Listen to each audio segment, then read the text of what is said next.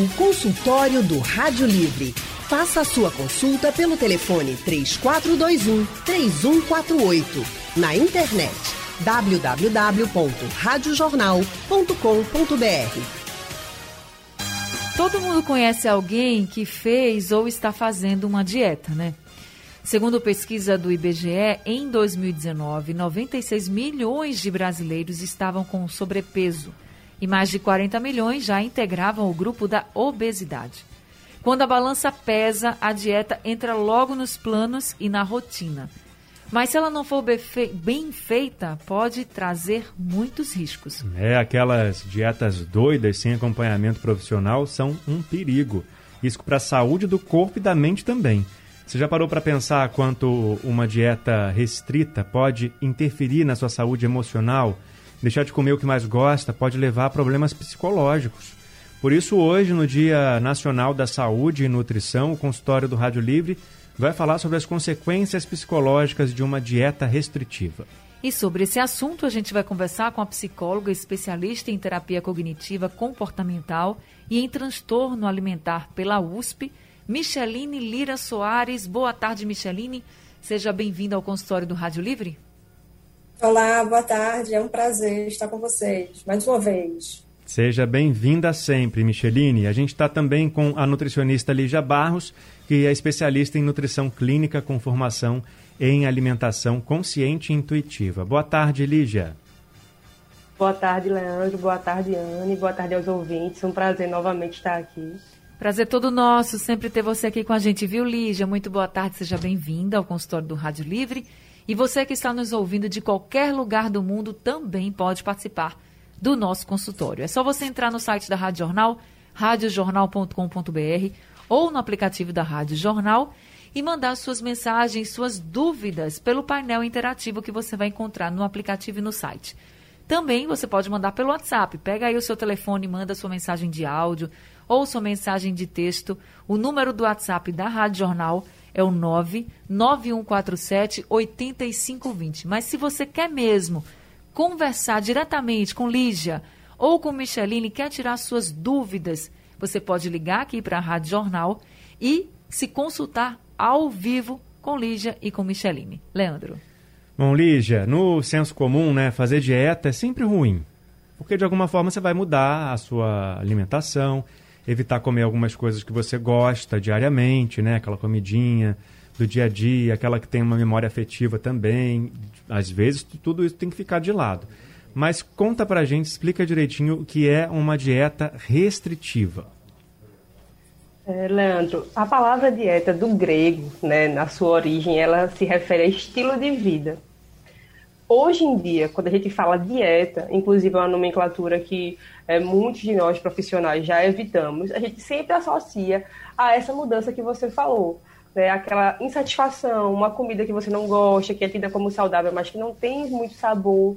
E quando a gente fala de dieta restritiva, é justamente quando a gente é, faz essas trocas alimentares para ter redução tanto de calorias, né, que vai promover uma possível perda de peso. E aí, associada a essa né, essas dietas restritivas, vem algumas nomenclaturas que são disseminadas em, em vários locais, né, que a gente chama de dietas da moda. Então, alguém né, já se referiu àquela dieta que é a dieta da lua ou dieta da proteína, que são dietas que excluem nutrientes. Né? E aí é importante lembrar que excluir nutrientes quer dizer que alguma coisa vai estar em menor quantidade, e isso pode ter um grande impacto. É, de fato, tem né, impactos. E eu queria perguntar para a Micheline o que uma dieta restritiva, por exemplo, pode causar de impactos ao nosso emocional, ao nosso lado psicológico, à nossa saúde mental. É, Anne, é, nas dietas restritivas a gente percebe é, o aumento da ansiedade nas pessoas, uma preocupação extrema quando pensa em comer. Né? E o nosso cérebro, quando a gente fica se proibindo de determinado alimento, aí é que a gente pensa sobre esse alimento. Então, quando a gente fica pensando assim, não quero comer um brigadeiro, a gente vai ficar pensando em brigadeiro durante um bom tempo.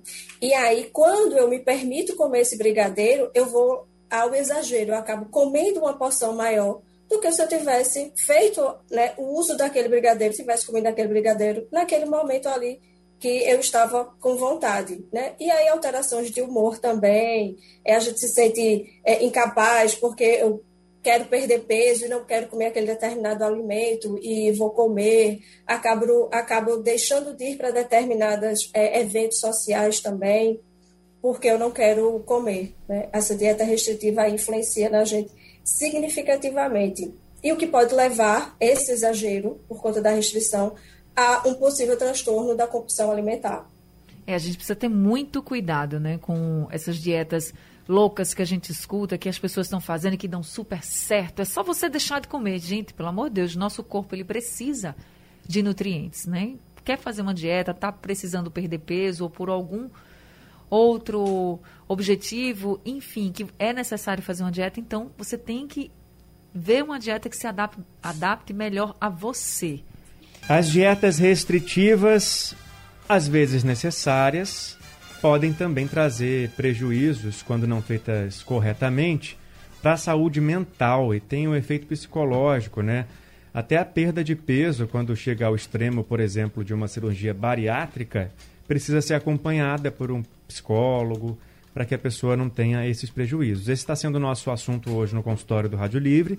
Você pode participar pelo painel interativo, enviando sua dúvida também pelo nosso WhatsApp no 99147 8520. Se preferir, pode ligar para cá para conversar ao vivo com as nutricionistas convidadas de hoje, que são a Micheline Lira e a Lígia Barros. A gente, na primeira parte da nossa conversa, entendeu o que, que é uma dieta restritiva e como ela pode afetar o nosso emocional.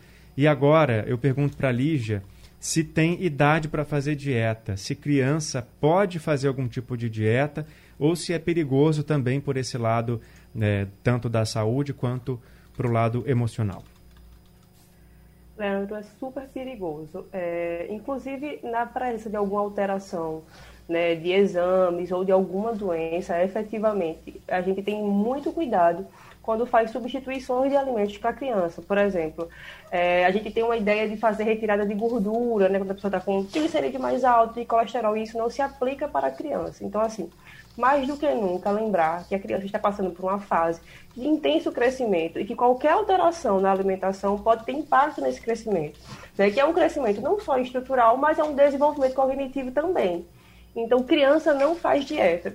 E aproveitando para falar sobre isso, importante é, é esse assunto para dizer que falamos muito hoje em dia sobre perda de peso, a gente tem índices aumentados de sobrepeso e obesidade, e essas crianças já estão sendo bombardeadas né, com essa ideia de imagem corporal, de ter que ter um peso ideal, e é muito perigoso nessa faixa etária. Então é importante que os pais é, não incentivem a criança a ter um peso diferente, né? Dizer, ah, você deve estar tá, emagrecer. É um processo, e é um processo que precisa do acompanhamento de um profissional, para que isso não acabe gerando um distúrbio. Por exemplo, aquela criança que vê muitas queixas sobre o corpo pode virar uma criança, né? Com comportamento alimentar transtornado que pode virar um transtorno alimentar. Então, qualquer modificação na alimentação infantil é de suma importância o acompanhamento do profissional.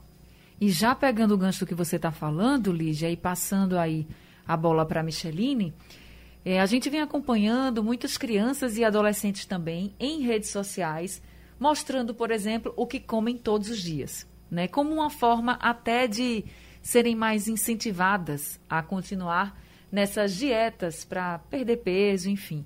E aí, a cada curtida, a cada comentário, essa criança ou esse adolescente vão ficando ainda mais incentivados, estimulados a continuar em dietas que muitas vezes a gente sabe que são restritivas. Às vezes é até uma forma dos pais incentivarem os filhos a terem aquela alimentação considerada mais saudável usando as redes sociais, que é um local, é algo que as crianças e os adolescentes estão muito presentes. Então, eu queria que a Micheline comentasse essa estratégia de utilizar as redes sociais. Lígia já falou que criança não deveria fazer dieta, né?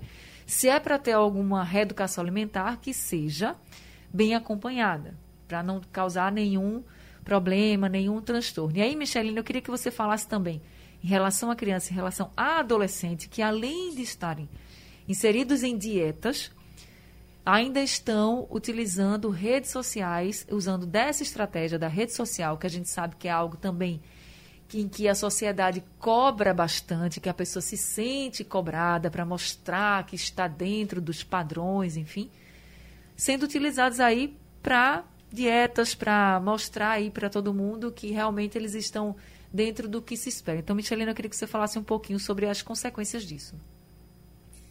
É, como a Lígia colocou, a criança não é para fazer é, dieta, no sentido de restrição. Ela está em desenvolvimento e ela precisa, que a gente chama comer comida de verdade. São alimentos saudáveis. Os pais, eles têm a função é, de educar as crianças no sentido de um comportamento alimentar saudável. E aí, oferecer para eles os alimentos que lhes dão os nutrientes né, e que lhe dão as proteínas, é, os minerais, enfim, o que a criança precisa.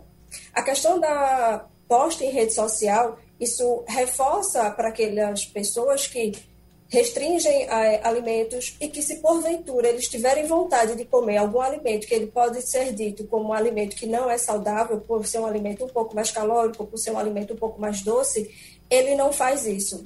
E aí é o perigo desses adolescentes e dessas crianças terem um comportamento alimentar de se esconderem para comer esses alimentos.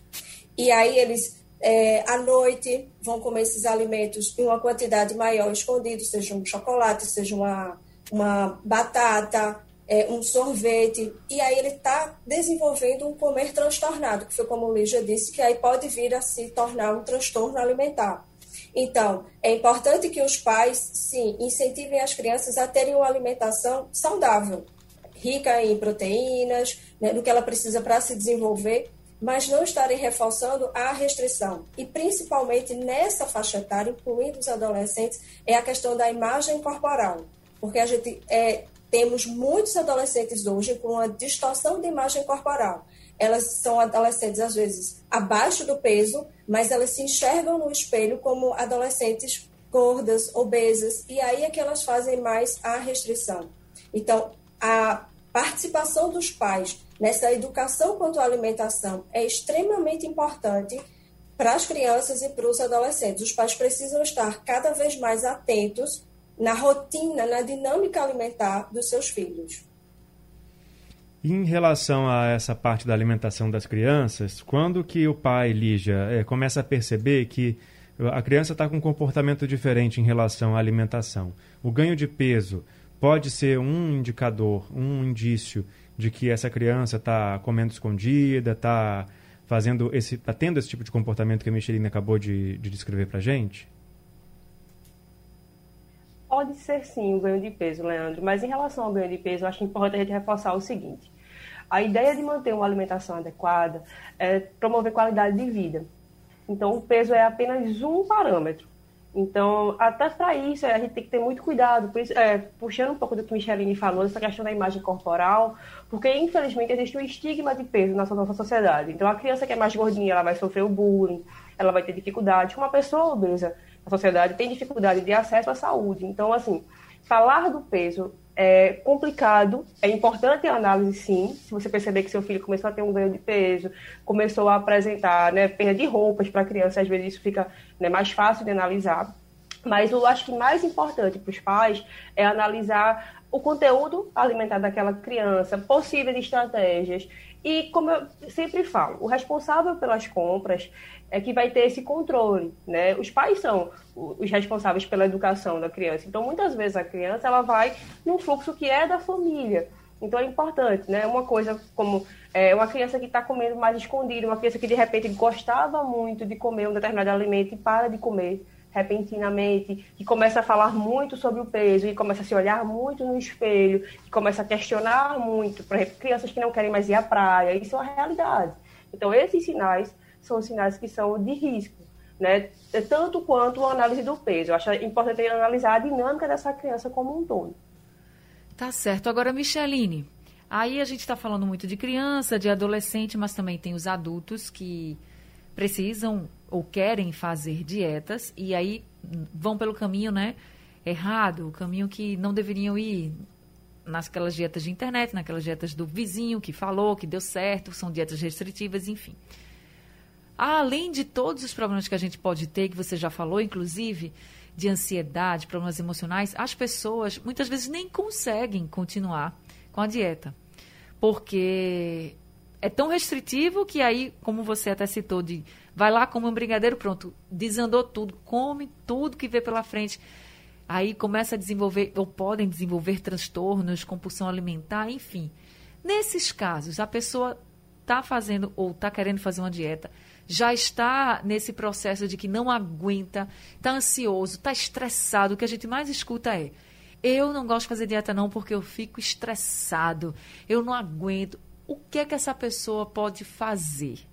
Como é que essa pessoa pode lidar com essa dieta? Qual seria o primeiro passo que você, como psicóloga, poderia orientar alguém que chegasse assim, Micheline, ó, estou fazendo uma dieta, eu não, não consigo fazer, não consigo perder peso, aí é que eu fico mais estressada, mais ansiosa, como mais, não sei mais o que fazer. O que você diz para essas pessoas? Perfeito, Anne, essa sua pergunta. É, hoje a gente, dentro da terapia cognitivo-comportamental, a gente percebe que muitos de nós adultos regulamos as nossas emoções com a comida. E o que seria isso? Eu estou ansiosa, então eu vou comer um, um pacote de biscoito recheado, eu vou fazer um brigadeiro, eu vou comer uma batatinha frita, porque aí isso vai me dar a sensação de prazer e vai diminuir a minha ansiedade. Só que quanto mais eu repito esse comportamento, mais eu vou ter uma consequência, que é o ganho de peso. Por quê? Porque eu não estou com fome. Na verdade, eu estou querendo aliviar as minhas emoções, que são é, emoções que me desgastam, que são ruins, com a comida.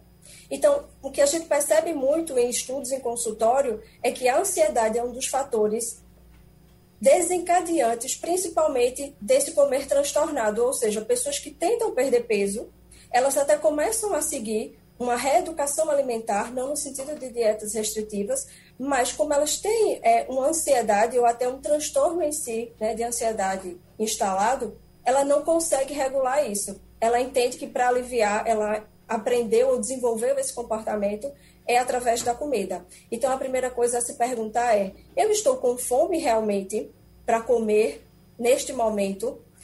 É, Outra questão é identificar os meus sinais de fome e saciedade. Eu escuto muito em consultório, o paciente diz assim: eu como, como, como até não conseguir mais.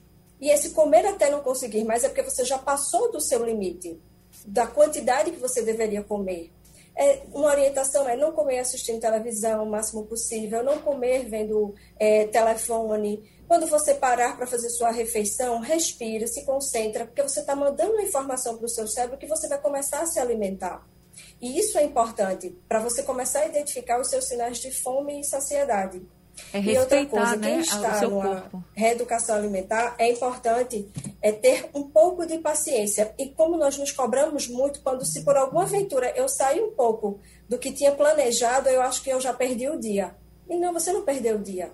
Né? Segue com a orientação nutricional que você tem para continuar com o seu planejamento. Até porque o ganho de peso, ele leva um tempo né, para a gente perceber, assim como a perda de peso, ou seja, voltar ao meu peso saudável, né, conforme a orientação da, do nutricionista, é, vai levar um tempo também. Então, nós somos um pouco imediatistas. Eu costumo conversar muito com meus pacientes no consultório. A gente quer sair do 8 para 80 né, muito rápido. E isso causa uma ansiedade e a frustração em pessoas que querem perder peso. Então, acho que a primeira, o principal é paciência, né, persistência né, e não está se cobrando tanto para ter uma perda rápida. Por quê? Porque as dietas restritivas, 95% das pessoas que fazem essa dieta restritiva, elas ganham, têm um reganho de peso.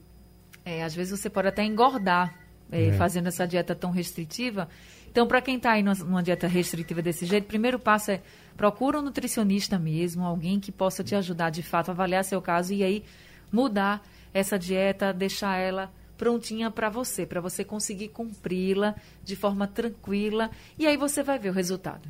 É, eu queria até pedir desculpa aqui a Micheline na abertura desse bloco. Eu falei as nutricionistas Micheline Lira e Lígia Barros, mas a Micheline, ela não é nutricionista não, ela manja do assunto porque ela é especialista em terapia cognitiva comportamental e em transtorno alimentar pela USP. Ela é psicóloga. E aí eu agora pergunto para a Lígia o seguinte: no consultório, quando os pacientes chegam para fazer a dieta e aí, claro, existe o acompanhamento, é muito comum perceber que a pessoa está com o emocional abalado por causa da continuidade da dieta restritiva ou porque fracassou na dieta restritiva. É comum que esse paciente seja encaminhado também para um acompanhamento psicológico? Muito comum, Leandro. Na verdade, a psicologia anda de mãos dadas com a nutrição. A gente não consegue fluir se a gente não estiver realmente com esse trabalho multidisciplinar. É, e nós somos um país de pessoas ansiosas, né? O Brasil, infelizmente, lidera é, esse ranking e isso é uma coisa que a gente vê na nossa população e na população do consultório não fica atrás. Então, essa questão, a gente está num, num, momento muito ansioso né, da nossa trajetória, esse momento da, da pandemia, e a, a, própria questão da rotina, né, dessa rotina de trabalho incessante, de estudo, isso tem muito impacto. Então, e, e associada a isso, a gente tem essas mensagens, né, de que você tem que ter aquele peso para que você seja aceito, para que você seja bonito, para que você esteja bem.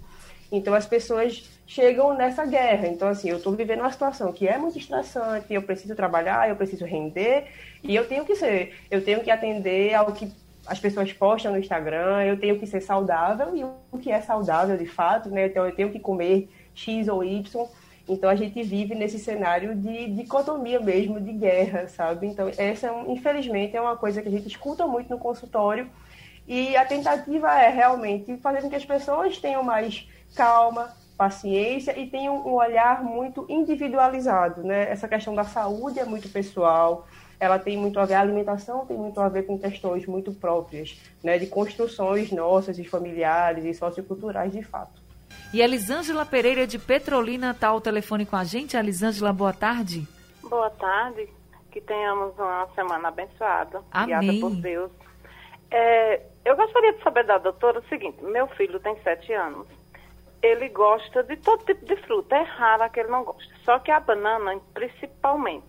Aí ele às vezes come de manhã, tipo assim, três com leite Nescau. Aí à tarde ele pega assim, duas, três, vai comendo, come uma, come outra.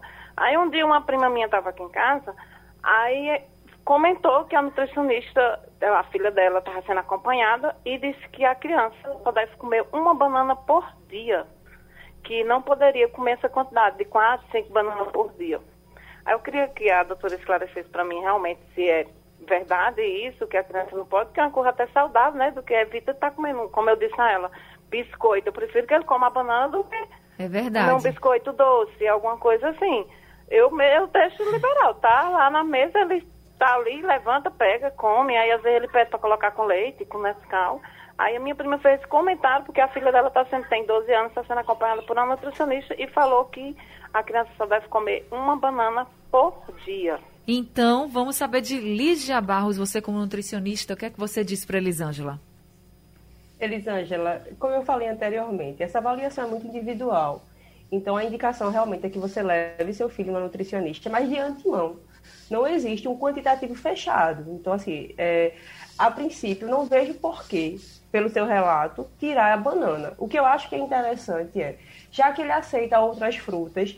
E essa ideia da fruteira é uma ideia excelente para a criança, da disponibilidade da criança ir buscar, isso melhora muito a aceitação de frutas, é que você possa dispor de outras frutas, mas sem proibir a banana no momento, mas tentar aumentar a variedade disso. E se você perceber que, de repente, é, esse consumo grande de banana influencia em outra refeição, faz com que ele tenha né, algum, é, por exemplo, algum mal-estar, então ele fica mais constipado, a pessoa que tem mais dificuldade de ir ao banheiro, aí realmente é procurar um profissional. Mas assim, a princípio não faça restrição, tente ofertar mais frutas para que ele tenha mais variedade, tá certo? Tá respondido então, Lígia e Micheline, muito obrigada por esse consultório. Infelizmente nosso tempo acabou, mas a gente agradece demais as orientações que vocês duas trouxeram para os nossos ouvintes, viu?